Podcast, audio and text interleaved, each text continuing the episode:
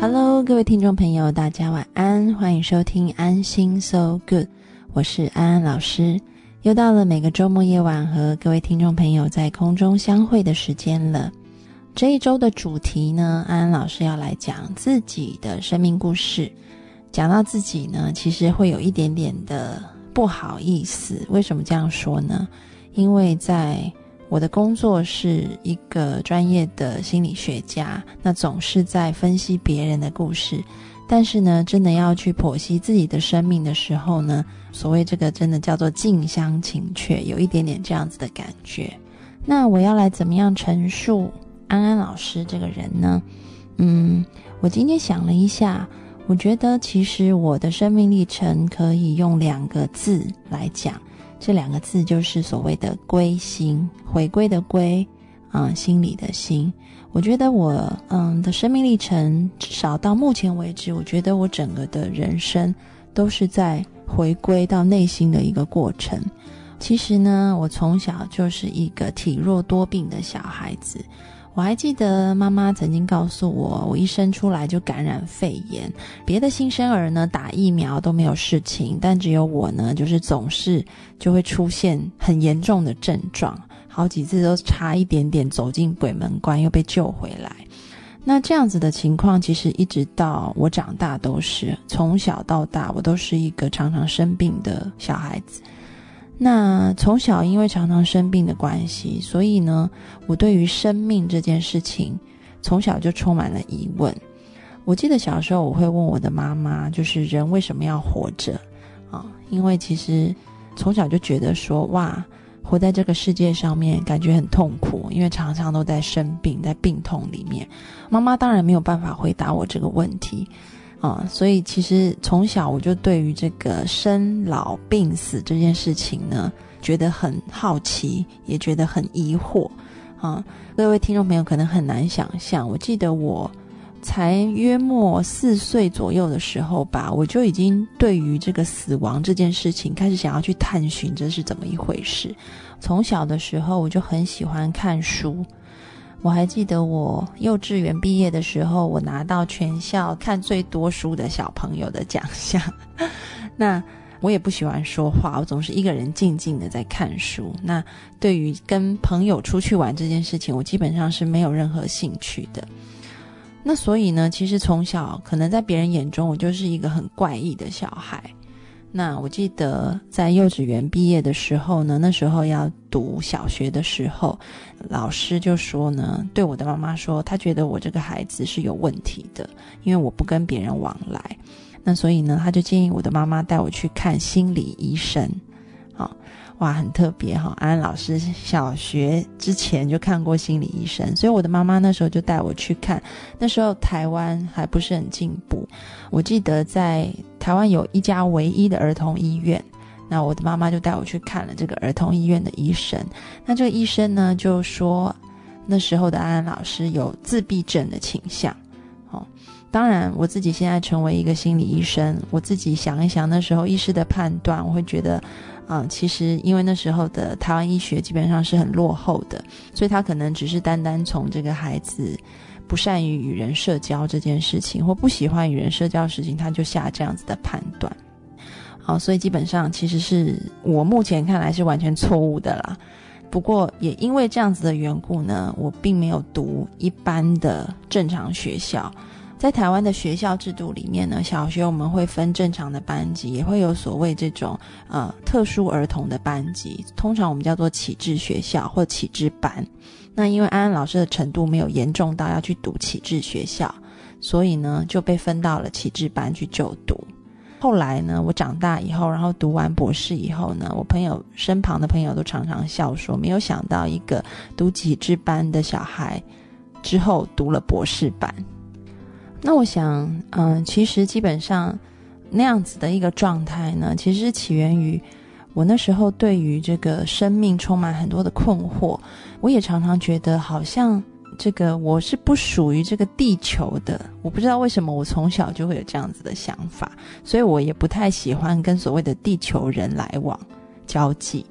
那么，嗯，这个在自闭症状里面，与人社交有困难，这是其中一点，但是还有很多很多其他的这个症状是要去考量的。所以，再一次提醒各位听众朋友，不要看到身旁的人哈，就是或者是孩子，他们比较不善于社交，就把他们贴一个标签，说是自闭症，一定要去找这个专业的心理医生。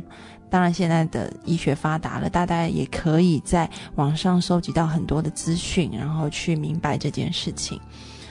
那后来，当我进入启智班以后呢，我才发现，哎，我的同学大部分都是这个智力有障碍的孩子。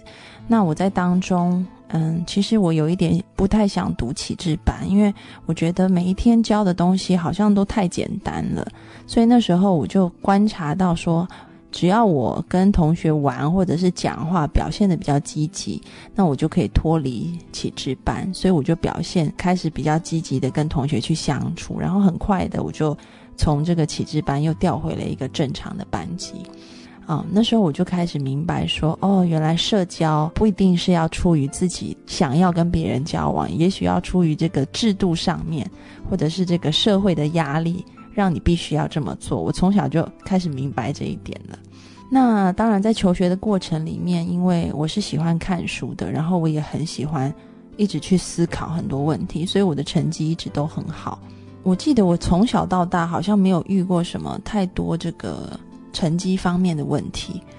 我有很多时间都是拿来想，这个人到底从何而来，然后要去往何方？我们生存在这个世界上，到底目的又是什么呢？等等，这种很形而上的问题，就变成是我小时候一直到长大都很喜欢去思考的东西。那也因为这样子呢，我去跑去图书馆翻书，然后我发现这种问题好像可以从宗教里面得到答案。所以呢，我就开始变成一个少年派一样的人了。我开始去寻求很多很多的宗教活动，包含了这个佛教，然后藏传的佛教、大圣的佛教。啊，印度教，然后还有这个西方的基督教，然后天主教，当然还包括了所谓的新世纪宗教、新兴宗教等等的。我参加各式各样的宗教场域的活动，因为我想从里面去明白，到底这个就是人，就是我想明白的人的内在世界、精神状况是怎么样子的。嗯，那在这样子的过程里面呢，其实安安老师有很有趣的发现，啊，因为我不是抱着一个旁观者的态度，在所谓每一个宗教里面去观察别人，我是同时保持着两个身份在里面，一个是我是一个观察者，那另外一部分我也是一个非常主动积极的参与者，同时保持这两个身份呢，让我经历到了很多。不同于主动参与者的面相，也不同于这个单纯的观察者或者是研究者的面相。我在几乎每一个宗教体验当中，我都感受到非常非常，嗯，深层的精神上的体验。至于是什么样子的体验呢？我们先进一首歌，待会回来，我们听一首卢广仲的《一百种生活》。世界停止不转动，很寂寞。走在海边数着萤火虫，好困惑。想要的生活怎么有一百种？不想掉进这深深漩涡。摆动，柔软的举起我，孤独给我自由，犹豫的好感动。想要的生活怎么有一百种？该怎么走？谁来告诉我？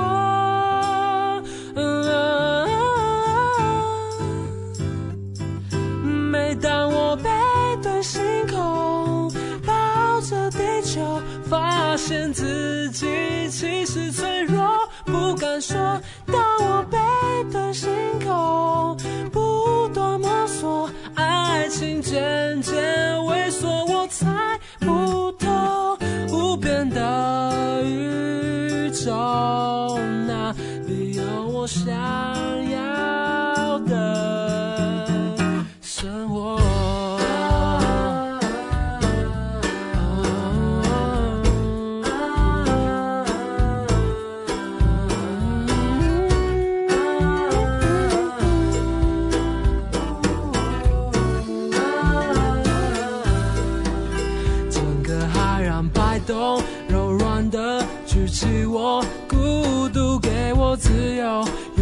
的好感动想要的生活怎么有一百种？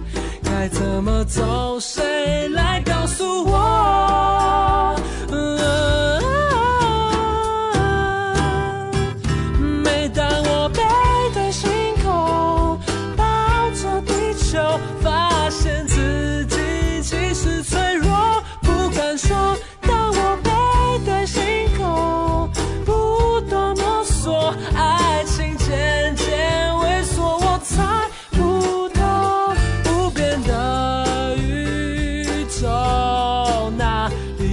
我想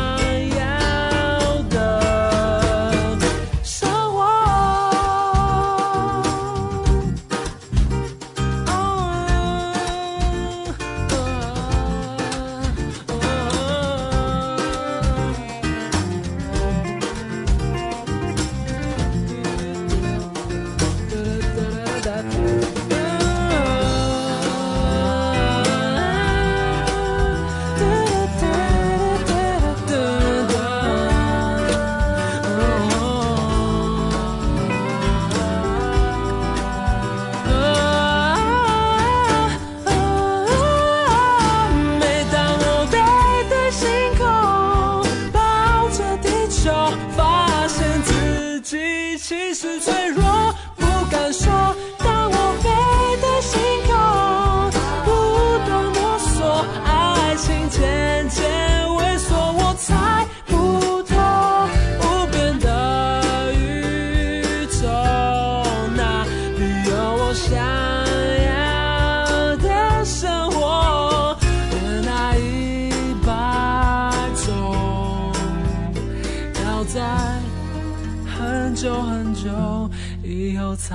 才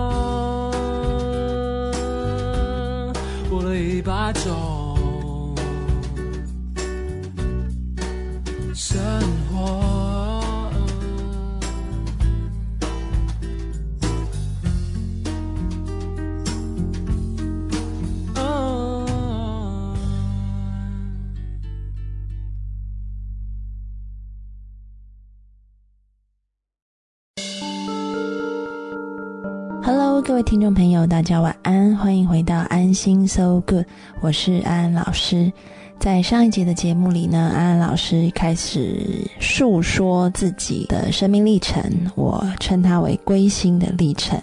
那就讲到了，其实我从小就是一个少年派。大家如果看过这个少年派的奇幻漂流的话，应该可以对这个主人翁少年派的少年生活印象深刻。就是他信各式各样的宗教，然后他的爸爸就说，如果他再信多一点，那么他一年三百六十五天都可以放假，因为每个宗教都有每个宗教的假日。基本上他也是在追寻他内在的一个啊、寻求的一个过程。那安安老师的童年一直到长大，也在这样子的过程里面。好，所以当安安老师看到那个片子的时候，我真的心有同感，然后也觉得我看少年派，感觉好像就是看了自己。嗯，我从一个对于外在宗教的追求，为什么我说这个是外在呢？我待会儿会再解释的更清楚一点。然后慢慢的，就像少年派一样，他开始到一个船上，然后只有他跟老虎。其实那个老虎代表他自己的内在，当然是指的比较深层的恐惧的那一部分。再也没有其他的人，只剩下蓝天、大海，还有他自己。最后，少年派发现了他该如何这跟这只老虎相处。然后，当他再继续回归到啊、人类世界的时候，他就更明白他自己。我觉得安安老师在这个从小到大的历程当中，我也在经历这一切，从一个对于外在宗教的追求，慢慢慢慢的回归到自己内心，然后再由内心出发去看待这个世界。讲到刚刚说这个安老师小时候哈，至少我的青少年时光都是在各种不同的宗教里面去体验的。那我想要讲几个例子，让听众朋友可以更了解一点哈，关于我的这个宗教体验。我们先讲这个基督教好了哈，嗯，这个基督教是安安老师接触最早的一个宗教，因为那时候呢，就是教会有所谓的传教士。那在台湾呢，他们会很热心，呃，在圣诞节的时候会来你家敲门，然后发糖果啊，扮成圣诞老公公给你，然后吸引孩子去教会。所以其实我从小对教会就是就是觉得那是一个很温暖的地方，所以去参加的。嗯，在教会里面，我感受到很多弟兄姐妹那种人情的温暖的感觉。嗯，教会之于我来说呢，以前真的就像家一样哈。嗯，我想除了家以外，我应该是花最多的时间待在教会里面。那甚至在我大学毕业以后，我也曾经成为一个宣教士，去这个我家乡以外的地方去宣教。嗯，那么如果讲到我印象很深刻的事情呢，嗯，我记得是我有一年就是得了 SARS 这一件事情，那时候我是台湾。第一个发现的病例，因为那时候呃我在中国，那所以当我得了 SARS 就赶快回到台湾。那么在这个机场呢就被拦下来了，因为是台湾第一个入境的病例，所以呢嗯我就直接被隔离，然后送到机场附近最近的一个很大型的医院里面去。那我还记得那时候 SARS 在。台湾以外，哈，我们看了很多国际的新闻，已经都觉得天哪，真的是一个很可怕的事情。我记得被关进隔离病房里面，然后非常大的一个病房，因为那个病房是睡六个人的，但是那时候只有我一个人关进去。那么等了很久很久，然后就有一个。穿的像太空人一样的医生进来，嗯，因为那时候还没有确定哈，只是因为我发烧，刚好又从这个境外飞回来，从中国飞回来，飞回台湾，那么他就抽血以后检测，然后后来就告诉我啊，证实是 SARS 这样子。那时候我的身体也是很不舒服的，发烧、咳嗽等等的症状都出来，嗯，然后在病房里面啊也是很辛苦。嗯，因为我还记得是没有医护人员想要靠近我，因为毕竟这是一个非常危险的疾病，所以，那么那时候呢，在病房里面呢，其实我心里没有什么太多的害怕的感觉，好，因为可能听众朋友会觉得很奇怪，因为其实那时候的我呢，就是我觉得其实如果我可以，我可以死掉，然后。啊，透过死掉的一个过程，然后去体会说，哎，生命是如何从有到无，那无之后又会变成什么？我我其实对那一块世界充满了很好奇的心。那当然对家人是不舍的，但是基本上我觉得我那时候内心并没有什么很恐惧、很害怕的感觉，反而是有点有一点兴奋，有一点好奇，然后但是又带着担忧跟不舍啊，是一个很复杂的心情。嗯，那时候我在病房里面呢。我记得第一天晚上住进去的时候，白天接受很多的检查，然后当然那些检查也让人是很痛苦的。那晚上我就睡着了。那么在梦里面呢，我就惊醒了，因为我听到有声音在叫我。那我又在睡觉，然后又在惊醒，因为我听到有声音在叫我，就好像在圣经上面这个上帝在呼唤但以理一样，有人在叫我。那我很清楚那个是。啊，上帝！虽然我不能很明确的知道为什么我知道他是上帝，但是就是一个 intuition，一个直觉告诉我那就是上帝的声音。嗯，那个声音是很清楚的告诉我说，你不需要害怕，不需要担忧，因为我在你身边，而且我要显示给你看，啊，我的神迹。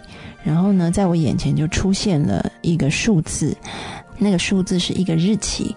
我不太明白那是什么意思，然后那个声音就消失了。那那个声音消失以后呢，我只是觉得哇，不知道发生什么事情哈。那么接下来住院的时候，又是当然也是很在这个治疗的过程里面是痛苦的。但是呢，我就发现呢，这个我的身体状况就一天比一天好，然后连医护人员都觉得很奇怪，怎么会？复原的这么快，而且那个复原是超乎想象的，就是可能可能发烧就很快的就止住，然后慢慢的就咳嗽也慢慢好，等等等等，然后肺部也没有出现太多的这个损伤的状况。然后呢，我就记得在嗯有一天的下午，我就听到病房的广播跟我说可以出院了，可以收拾一下这个衣服，然后准备出院。那么那时候呢，我就看了一下这个我的病历表上面的日期，赫然的发现我的病历表上面写的数字就是我在，就是第一天晚上在做梦醒过来以后看到的那一组数字，也就是上帝告诉我就在那一天出院的时候让我看见，就是那个日期。那所以哇，我觉得这个是一个很大的恩典，也是我在基督宗教里面所经历到的，可以说是神机骑士吧。那么在待会儿呢，我们要和小米一起进行姐妹淘谈心事。我们先听一首歌，待会回来听一首魏如云的《听见下雨的声音》。